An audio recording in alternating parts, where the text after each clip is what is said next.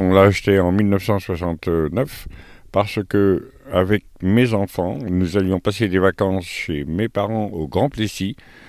Et mon père en avait un petit peu assez d'être réveillé tous les matins à 6h30 par les enfants qui couraient dans le couloir. Donc on a décidé qu'il fallait qu'on trouve quelque chose pour euh, être chez nous. C'est mon père qui a trouvé Gastonnet parce qu'il avait très envie qu'on reste dans la région parce que nous on avait décidé que si on ne trouvait pas, on partirait dans le massif central.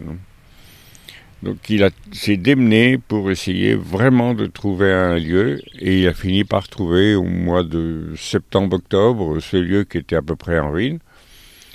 Le propriétaire était d'accord pour nous le vendre, donc il m'a fait venir au mois de novembre et j'ai signé au mois de novembre. Ici c'était une ferme. À l'époque cette ferme était assez petite, il y avait à peine 10 hectares. Donc les fermiers vivaient en autarcie, avec euh, leurs vaches, leurs poules, le cheval. Et sur les 10 hectares, il y en avait la moitié, c'était une lande. Là derrière, c'était une lande où les vaches allaient euh, paître, euh, enfin les vaches, les, trois vaches ou quatre vaches qu'il avait. C'était un peu le, style des, fermes en 1950, où les fermiers n'avaient aucun moyen pour se développer.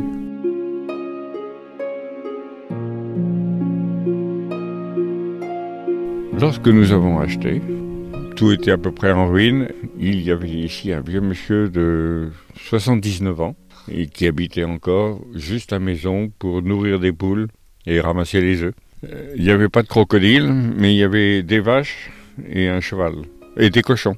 Parce que dans l'atelier qui est maintenant où il y a les outils, c'était un cochon qui habitait.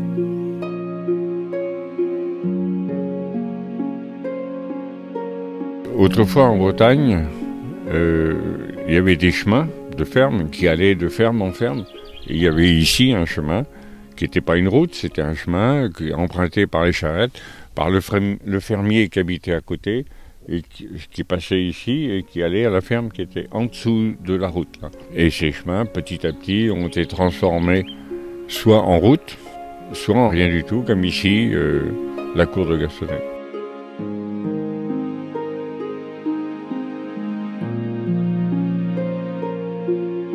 Après qu'on a acheté, euh,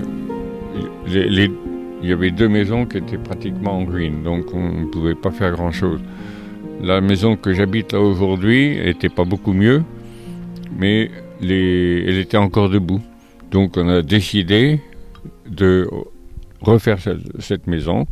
Alors on a enlevé le toit, remonté les murs, refait un étage, et creuser des fenêtres parce qu'il n'y avait pas de fenêtres dans cette maison, il y avait que deux portes. Donc on a refait tout pour pouvoir y habiter en maison de vacances. Et puis refait d'une manière euh, simple, c'est-à-dire qu'il n'y a pas... Il a pas d'isolation, il n'y avait pas de chauffage euh, là-bas, voilà. Et oui, on faisait partie encore des gens qui économisaient. Donc on avait pour acheter et pour faire cette maison, on a économisé. Après, on a emprunté pour faire les toitures des deux autres maisons.